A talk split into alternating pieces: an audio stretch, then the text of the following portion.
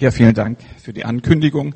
Also übrigens zu dem Fisch. äh, Ich habe nochmal nachgelesen. Es gibt tatsächlich Berichte vom Ende des 19. Jahrhunderts von Seefahrern, ähm, wo, wo beschrieben wird, dass ganze Menschen verschluckt wurden von großen Fischen und dass die auch lebendig wieder rausgehört. Ich glaube, einer, einer wurde mal gefangen, irgend so großes Viech dann, und dann haben sie den äh, Kollegen dann wieder rausgeholt und so. Also es ist nicht unrealistisch, dass es große Fische in den Meeren gibt, die Menschen verschlucken können.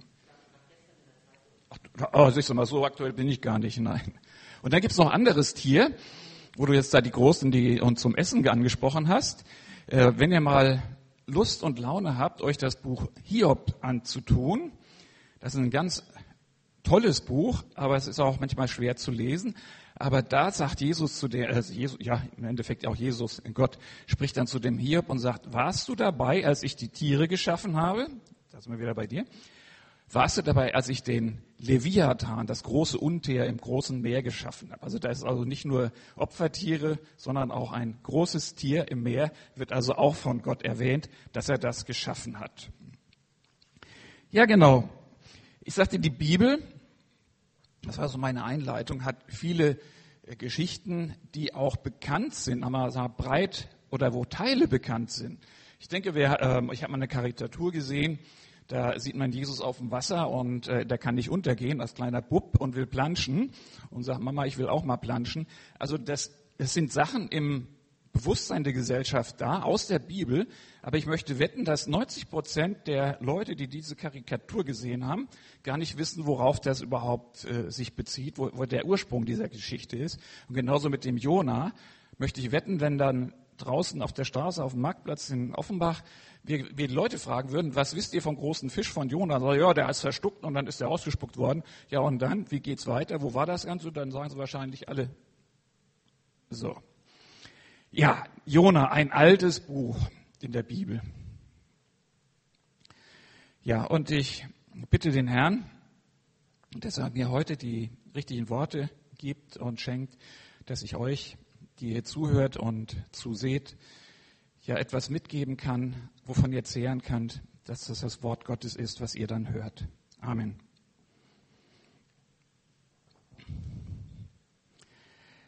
Ja, Buch Jona. Und ich habe gedacht, naja, also die Bibel ist toll. Und ich habe einen Prediger mal gehört, der hat gesagt, manchmal ist es so, die, wenn ich die Berichte aus der Bibel im Eins zu eins vorlese oder sowas, dann spricht das gar nicht die Leute an. Der hat das mal gesagt in Chemnitz, als es um die, den Ackerbauer ging mit, sagt er, meine Großstädter hier, die wissen gar nicht, was eine Scheune ist und was weiß ich. Da hat er mal den Ausspruch gesagt, denen ist viel wichtiger, was ihr Kühlschrank mit ihrem Wohl zu tun hat, in ihrem Seelenheil, als irgend so Scheune. Und deswegen nehme ich mir heute mal die Freiheit, den Jona oder diesen Bericht vom Jona, diese Geschichte mal auf heute zu übertragen, wie das denn heute sich zugetragen hätte in einem kleinen Abriss. Vielleicht auch nicht ganz so spektakulär und da geht es auch ohne Fisch. Ich stelle mir einen Dorfgeistlichen in der Toskana vor, kleines Dorf, alles gemütlich, so Don Camillo typisch, dann immer so mit dem großen Hut und, und äh, Robe und so. Und der heißt Giovanni Amati, so habe ich ihn genannt. Das ist jetzt meine Hauptfigur. Und mit der gehen wir jetzt mal durch. Und während der sommerlichen Mittagshitze, so wie heute hier, sitzt er draußen auf einer Bank, freut sich, äh, dass er seine Schäfchen da hat und dass sie alle lieb zu ihm sind. Und da spricht Gott zu ihm. Gott sagt zu ihm, Giovanni, begib dich nach Washington, DC. Predige den Untergang des Landes vor dem Kapitol, denn die Amerikaner sind allesamt bösartig. Sei noch gesagt, zu dieser Zeit regierte ein Präsident namens Donald Trump das Land. Giovanni Amati nahm eilends den Zug nach Mailand, buchte am Last-Minute-Schalter am Flughafen einen Flug nach Bangkok. Zwei Stunden später hob das Flugzeug nach Bangkok ab. Über Kreta geriet das Flugzeug in Turbulenzen. Und das gesamte Notfallszenario mit Sauerstoffmasken runter und sowas wurde aktiviert. Nur Giovanni schlief. der Chefsteward hat ihn dann unsamt gewettet und hat gesagt, hier, du bist so ein Geistlicher, nur bete mal gefällig hier, das ist dein Amt hier, wir sind hier in Turbulenzen hier, du siehst ja, was hier los ist, ja, also ruf mal bitte schön da die allerhöchste Stelle an. Und vorne der Pilot, also ich möchte wetten, der Danilo könnte das noch besser erzählen, ich kenne das jetzt nur aus den Filmen, der hat dann einige Maydays, Maydays abgesetzt und sowas. Und da wurde er vom Tower in Tel Aviv aufgefordert, in Tel Aviv Not zu landen. Mit Mühe und Not landet dieses Flugzeug dann in Tel Aviv, leicht lediert. Und die Crew marschiert dann im Flughafen direkt zur, Dorf, zur Flughafenkapelle, zündet für jeden von ihnen eine Kerze an. Giovanni war dieweil im Transitbereich des Flughafens Tel Aviv gestrandet, so wie Tom Hanks im Film Terminal. Wie er dann so überlegte, was mache ich jetzt, was mache ich jetzt, hörte er eine Durchsage. Passagier Giovanni Amati, gebucht nach Washington DC, wird umgehend gebeten, sich zu Schalter F10 zu begeben. Seltsam, dachte er. Gibt es noch einen zweiten auf der Welt, der jetzt gerade hier ist? Doch da wurde es wiederholt. Passagier Giovanni Amati, gebucht nach Washington DC, wird umgehend gebeten, sich zu Schalter F10 zu begeben. Ja, da bin ich ja wohl da doch gemeint. Meint, aber ich habe doch gar keinen Flug gebucht. Giovanni rafft sich auf, geht zu dem Schalter F10 und fragt nach, Sie meinen doch nicht etwa mich? Und die freundliche Dame hinterm Schalter sagt, natürlich, hier ist Ihre Boarding Pass. Ihr Ticket, Ihr Flug geht in 35 Minuten, das Gepäck ist bereits eingeladen. Giovanni war baff, aber gut, nimmt das Ticket, geht ins Flugzeug, sitzt im Flugzeug und hat den Direktflug nach Washington DC. Während dieses Fluges, sind einige Zeit, man geht über den Atlantik, ähm, äh, wieder wird der göttliche Auftrag an ihn präzisiert. Gott redet zu ihm und sagt, begib dich nach Washington, DC und predige dort das, was ich dir eingebe. Naja, ein bisschen Aufregung ist jetzt dann doch da. Aber Giovanni ist, hat jetzt diesen Auftrag nochmal bekommen, bestätigt gesagt, jetzt ist es soweit, also das muss sein, Gott steht hinter mir ähm, hat auch dieses Flugzeug da, dieses Boarding Pass da irgendwie geschaukelt, dass das geht, nimmt sich ein Taxi und fährt zum Kapitol. Und war gespannt, was passiert denn jetzt. Dort wird gerade eine Bühne für ein Open-Air-Konzert aufgebaut. Und wie der Giovanni da so rauskommt und sich so umguckt, wo das Kapitol ist und sowas, spricht ihn so ein Techniker an und sagt, ach, aber du kommst genau richtig. Hier, du bist ja gut im Reden. Wir machen gerade den Soundcheck. Da vorne ist das Mikrofon, die Bühne. Stell dich mal hin und rede mal. Wir machen, wir testen mal. Ja, sagt Giovanni, Test, Test, eins, zwei, drei, ist er wirklich ein bisschen blöd. Jetzt habe ich ein Mikrofon, jetzt stehe ich vor dem Kapitol und sagt, na, jetzt tue ich mal einfach meinen Auftrag erfüllen und spricht. Ihr Bürger von Washington DC, wenn ihr so weiterlebt wie bisher und ihr weiter Unrecht über Unrecht verübt, dann wird diese Stadt in 40 Tagen vom Erdboden vertilgt. Aber das war noch nicht so gut. Der Techniker, der Paul kann das sicher sagen, wie das so ist als Soundcheck. Das dauert immer so ein paar Mal. Und da musste der Giovanni diese Botschaft mehrmals wiederholen. Endlich kam der Daumen, Soundcheck passt, alles klasse. Giovanni geht runter von der Bühne. In dem Moment hält die Präsidentenlimousine an. Präsident in Person von Donald Trump geht ans Mikrofon und spricht hinein, ihr Bürger von Washington, DC, ich rufe euch auf, geht in die Kirchen eurer Stadtteile und beichtet dem Pfarrer. Haltet zusammen, die Lage ist ernst. Giovanni war platt und dann sagte Gott zu ihm, Giovanni, dein Auftrag ist erfüllt, ich werde Gnade vor Recht ergehen lassen und die Stadt wird nicht zerstört. Soweit erstmal das Happy End für die Stadt Washington DC. Aber ich habe gesagt, das war die Geschichte, so wie ich sie mir so vorstelle, wie sie heute war. Es geht mir aber um die Person des Jona oder des Giovanni oder ich. Von dem Jona ich kann es auch sagen von dem Giovanni, kommt es ein, zu einem Nachspann zwischen den beiden, zwischen Gott und dem Giovanni. Gott lehrt nämlich den Giovanni etwas und erklärt ihm ein göttliches Prinzip. Und das gilt auch uns. Und deswegen habe ich gesagt, da knöpfe ich an und da gehe ich jetzt, steige ich ein. Giovanni nämlich mietet sich jetzt ein Taxi, fährt vor die Stadt, mietet sich in einer Pension ein und schmollt. Warum schmollt der Kerl denn? Ist doch alles klasse, ist doch alles bestens. Happy End, habe ich gesagt. Der Donald Trump hat gesagt, hier die Bürger sollen in die Kirchen gehen. Das ist doch genau das, was er wollte, was sein Auftrag war. Und jetzt geht er vor die Stadt und schmollt. Irgendwann fasst er sich ein Herz und sagt zu Gott, ach Herr, das war doch mein Reden, als ich noch zu Hause in der Toskana war. Deswegen habe ich doch den Flug nach Bangkok gebucht denn ich wusste, dass du ein gnädiger und barmherziger Gott bist. Du bist langmütig und reich an Gnade, einer, dem das Leid und das Unheil leid tut, Herr. Und nun bitte nimm mir mein Leben, denn besser als mein Leben ist mein Tod. Seltsam, so sauer, so verwirrt ist der Giovanni. Und dann fragt Gott zurück, sag mal, meinst du das wirklich ernst? Ist das richtig, dass du jetzt so zornig bist? Giovanni immer noch schmollen und so. Natürlich ist es richtig, dass ich zornig bin, bis auf den Tod. Gott hat, das hat der Giovanni gesagt, ist langmütig. Und Gott ist dann auch ganz freundlich zu unserem Giovanni, der jetzt irgendwie so durcheinander ist, und sagt, lieber Giovanni, du bist doch vom Flughafen zum Kapitol gefahren.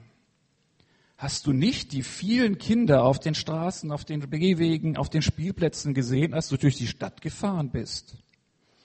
wie die gespielt haben, wie die getobt haben, Fußball gespielt haben, Handball, Basketball.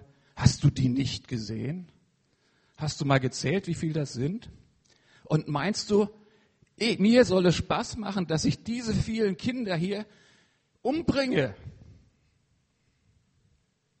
wenn ich die Stadt vom Erdboden vertilge?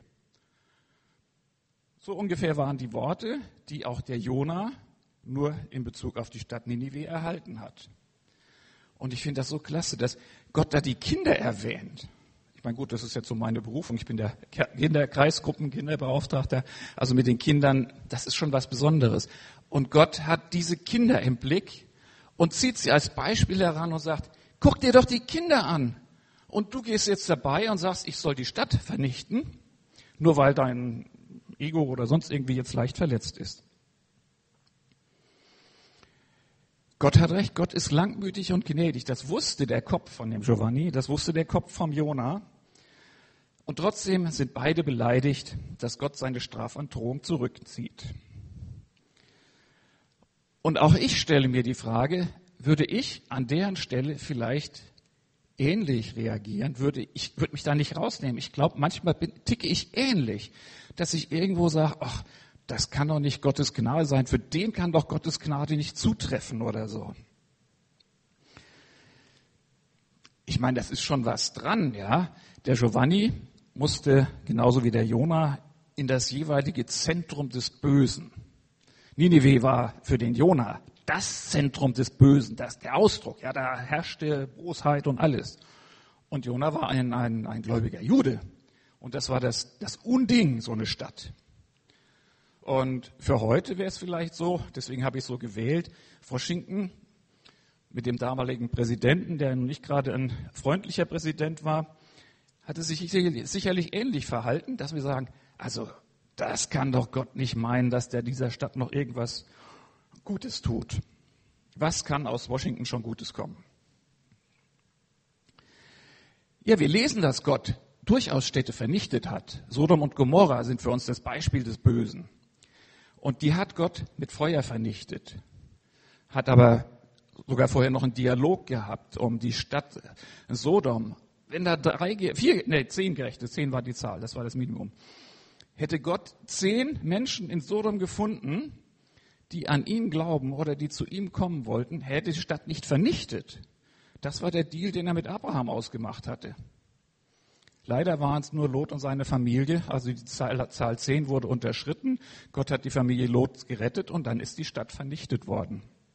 Wir lesen in der Bibel oft von Gerichten von Gott. Auch Ninive ist später vernichtet worden. Es gibt einen Propheten, den Zephania, der hat dann später gesagt, die Stadt Ninive wird vernichtet werden und ihr Platz wird wie die Wüste werden. Und es ist genauso eingetroffen. Ninive, dieser König, der war so hochmütig, er hat gesagt, wir haben Fluss, wir haben Bewässerungssystem, wir sind uneinnehmbar. Wie der Micha das schon gelesen hat, tolle Stadt und sowas. Und da war Hochmut in der ganzen Stadt. Wir haben Soldaten, wir haben eine Macht, wir haben hier alle möglichen Staaten besiegt. Wer kann uns da noch was? Und trotzdem gab es einen, der stärker war. Das Bewässerungssystem wurde trockengelegt. Die Stadt wurde über Jahrhunderte zur Wüste und man hat es erst, glaube ich, im letzten Jahrhundert wieder entdeckt den Ort Ninive. Also Gott hat Gericht geübt und übt auch Gericht und er begründet das auch. Wenn wir in der Bibel lesen, warum Gott Gericht übt, dann ist es meistens so, dass die Leute boshaft waren und nicht zu ihm umgekehrt sind. Aber ich finde das Tolle, was Gott sagt von sich aus. Er sagt, meinst du, das hat er dem Hesekiel gesagt, meinst du, ich habe Freude daran, so ein Gericht zu, auszuüben, eine Stadt zu vernichten wie Sodom und Gomorra, eine Stadt wie Ninive? Meinst du, das macht mir Spaß? Im Gegenteil, mir macht das keinen Spaß. Ich finde es grässlich, ich finde es grausam. Was mir viel mehr Freude macht, ist, dass die Menschen sich zu mir umkehren, und mit mir leben. Das ist das, was mir Freude macht. Und das Gericht ist leider nur die logische Folge von ihrem Fehlverhalten und der bewussten Abwendung von Gott. Erster Ausflug zum Gericht. Für mich ist es also wichtig, dass Gott gnädig ist, langmütig, dass er Freude hat an der Umkehr. Das ist das Wesen Gottes. Ja, Jesus hat das mal in einem Gleichnis ähnlich dargestellt. Ihr kennt ja sicherlich das Gleichnis von den beiden Söhnen. Und der eine Bub, der ist dann halt, äh, hat gesagt, Vater, gib mir mal das Geld, hat quasi seinen Vater für tot erklärt, hat das Erbe mitgenommen, ist in die äh, Welt gezogen, hat das Geld verprasst und in dem Gleichnis kommt er halt total zerrissen und dreckig und stinkend zu Hause an und hat sich vorgenommen, zu seinem Vater zu gehen, sagt, Papa, also ich meine, hier läuft nichts mehr mit mir als Sohn, aber ich möchte wenigstens auf den Feldern arbeiten. Das war seine Idee. Und Jesus sagt, der Vater hat auf den Sohn gewartet, der stand an der Straße, hat jeden Tag geguckt, wo kommt mein Sohn wieder, kommt mein Sohn wieder. Und als dieser stinkende, verlauste, mit den zerrissenen Klamotten kommende Sohn wieder ankommt, dann rennt der Vater auf diesen Sohn zu, umarmt ihn, sagt, du bist wieder da. Das ist das Wesen Gottes. Ich freue mich, dass du wiederkommst. Egal wie du aussiehst, egal wie du stinkst, ich schließe dich in die Arme.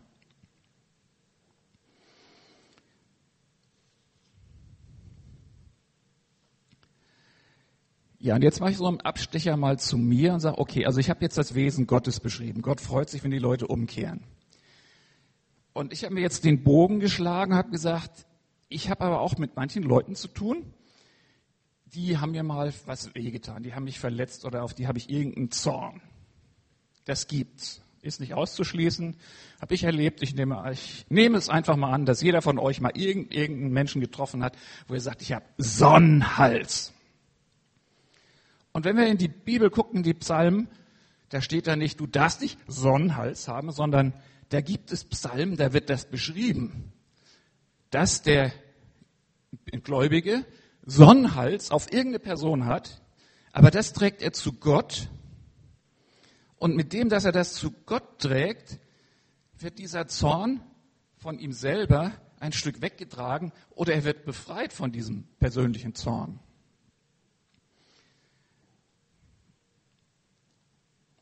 ich habe, wir hatten letztens einen, einen uralten Film geguckt, das war Die Brücke. Und wenn jemand diesen Zorn nicht abgeben kann, das war für mich das, das Beispiel, wie das, was dann passiert, dann wird man verbittert, da wird innen drin ein Urteil äh, gefällt über Menschen. Und es war so ein Jugendlicher, der war verliebt in irgendeine Frau und die, jetzt hat er gesehen, die hat dann mit irgendeinem anderen dann was gehabt und da war seine Welt zusammengebrochen, wie er sich so vorgestellt hat, mit der Frau will ich mal zusammenleben und sowas.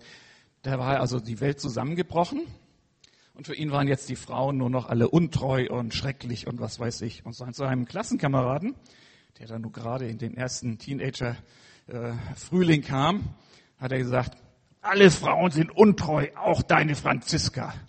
Und das ist, meine ich, diese, der Effekt, das Verbittertsein, wenn wir den Zorn, den wir haben, unsere, ähm, die, die Verletzungen, die uns zugetragen werden, wenn wir die nicht verarbeiten können, wenn wir die nicht weggeben können, uns nicht befreien können, dann passiert sowas. Dann setzen sich Bilder fest, Vorurteile. Und ich sage, wir sind total gut dran, dass wir unseren Zorn zu Gott tragen können. Selbst wenn am Anfang nur steht, Gott, ich bin unheimlich sauer auf irgendjemanden. Und vielleicht wandelt sich das irgendwann. Ich habe es auch bei mir erlebt. Ich habe dann irgendwann gesagt, guck doch mal, was kann der andere, über den ich irgendwas jetzt habe, was ich denke, guck mal, was der kann. Und dann fängt an, eine Wertschätzung für den anderen auch, Mann aufzubauen. Und das wandelt sich etwas. Ich muss den ja vielleicht nicht ganz lieben, aber ich, es wandelt sich der Zorn. Es wandelt sich ja vielleicht auch das, das Bild. Vielleicht kriege ich auch eine Idee, warum es zu dem Missverständnis kam. Vielleicht im besten Fall komme ich dann zu einer Erklärung von der ganzen Situation und wir schaffen Frieden und Versöhnung. Das ist das Ideal.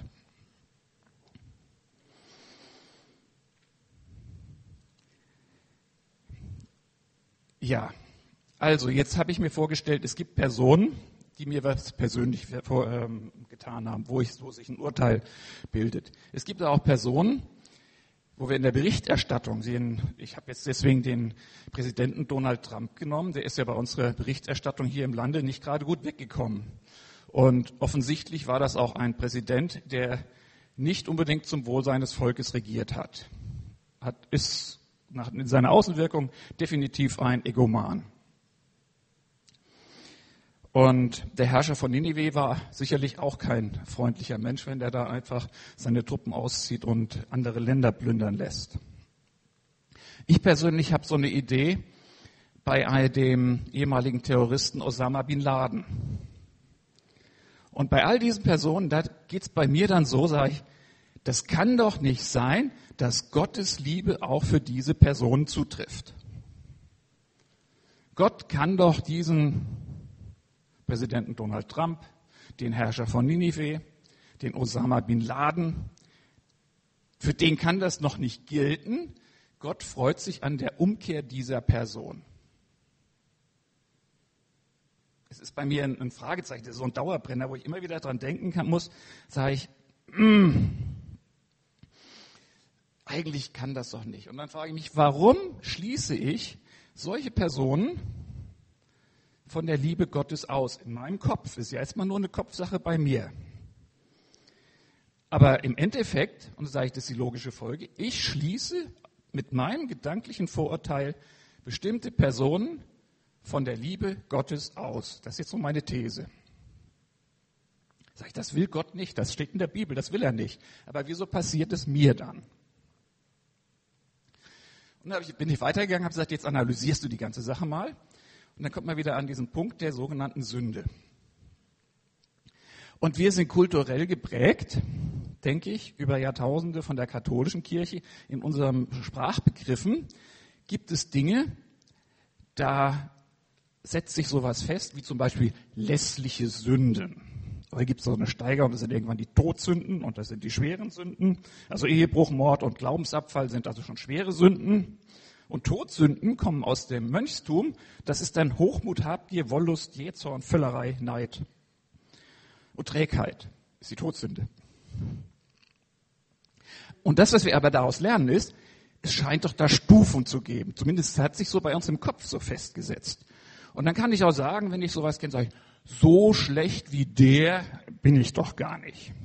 Ich habe doch gar nichts Böses getan. So richtig Böses habe ich nicht. Aber der oder die. Und das ist so eine Sache, die ist, geht immer noch im Kopf ab. Manchmal unbewusst oder oft wahrscheinlich unbewusst. Und ist aber total falsch, was die Bibel angeht. Gucken wir mal ganz nach vorne. Gibt es zwei Sündenfälle am Anfang. Der erste ist, die Eva pflückt sich eine Frucht vom Baum. schlicht und einfach nur das Verbot Gottes umgangen, was jedes kleine Kind macht. Wenn du mal sagst, lass die Finger von, kommen die Finger erst recht irgendwo hin.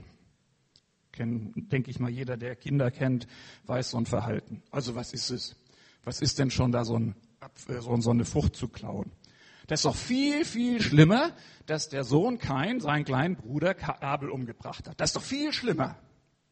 Denken wir so. Weil diese Steigerung im Kopf haben. Aber das ist nicht der Fall. Das denken wir immer nur, es gibt eine Steigerung zwischen größerer und kleinerer Sünde. Aber es ist in beiden Fällen eine Zerstörung, äh, sei es des Miteinanders oder des, die Zerstörung des Verhältnisses zu Gott. Und da gibt es keine Steigerung, da gibt es nicht kleiner oder größer, sondern es gibt nur keine Sünde oder Sünde. Das ist die Entscheidung. Keine Sünde, Sünde. Eva hätte die Frucht am Baum hängen lassen. Das war die keine Sünde. Und der Kain hätte den Abel leben lassen sollen. Das wäre die keine Sünde gewesen. Aber das, was nachher folgt an Tat, an äh, Missachtung von Geboten, das ist die Zerstörung, das ist die Sünde.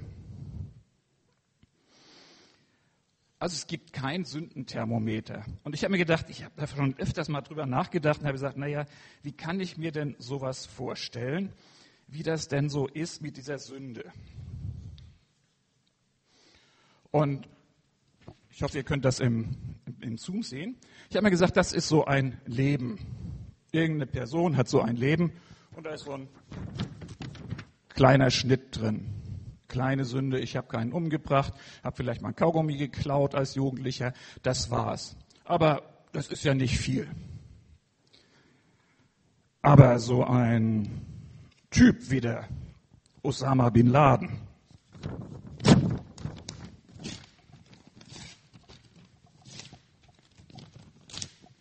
Der hat doch ein total zerknülltes Leben. Was ist der Unterschied zwischen diesen beiden Leben? Es sind beide Leben kaputt. Und beide Leben, ob dieses mit dem kleinen oder der großen, scheinbar großen Zerstörung oder der scheinbar kleinen, aber diese beiden kaputten Leben werden durch Jesus zu einem neuen Leben. Und da ist egal, was da war. Und das ist für mich so dieses Bild, wir brauchen Jesus für das neue Leben und die Geschichte, wo wir herkommen, mit all unserem Müll, unserem Dreck oder wie bei dem Gleichnis von Jesus, unserem Gestank und den zerschlissenen Klamotten sind egal. Es gibt ein neues Leben. Und, sag ich, und da will ich anfangen. Sag ich, das ist für mich die Haupterkenntnis von dem Jona bei der Analyse von meinem Kopf, dass ich gesagt habe, ja, ich habe überhaupt kein Recht, mich besser zu machen als andere. Oder ich habe überhaupt kein Recht, Menschen, wie ich vorhin sagte zu dieser These, von der Liebe Gottes auszuschließen. Der Kopf ist manchmal immer noch dagegen. Das Gefühl, der Kopf weiß es, der äh, Kopf weiß das, aber das Gefühl ist manchmal so, so ein bisschen sperrig. Ich weiß das auch mit, ich habe so ein Erlebnis gehabt mit meiner Tochter, als sie so acht war oder sowas. Wir waren auf einer Kinderfreizeit. Ähm, und dann wusste sie nicht, ob sie Scharlach kriegt. Und dann haben gesagt, okay, wir achten mal drauf und abends beim ins Bett gehen, gucken wir mal, ob du ähm, jetzt Pusteln hast und dann fährt dich jemand nach Hause. Sie hatte Pusteln, hat sich auf das Wochenende gefreut war natürlich dann total zerstört, in Tränen ausgebrochen. Und ich habe gesagt, du jetzt als Vater, du bist doch wirklich bescheuert. Deine Tochter weint, hat Grund zum Weinen, aber weil es in der Vorgeschichte immer wieder so eine Heulerei gab, so, ein, so ein, so ein mädchenhaftes Heulen, habe ich dieses Heulen in diese Kategorie eingeordnet und ich sagte, du bist, ich habe es gesagt, mein Kopf hat mir gesagt, dieses Mädchen hat recht, ich müsste sie trösten, in den Arm nehmen und irgendwo ging das was anderes nicht, ging eine andere Sperre, eine andere Klappe rum und sagt, naja, die weint doch nur, weil sie immer so rumnölt. Und da habe ich gemerkt, der Kopf ist nicht in der Lage, solche inneren Mechanismen auszuschalten. Und so denke ich, geht es mir da auch in diesem, in der Sache hier mit dem neuen Leben, dass der Kopf viele Sachen weiß und wir innere Sperren haben. Und die inneren Sperren, glaube ich, die wenn wir die erkennen, können wir zu Gott tragen und sagen, okay,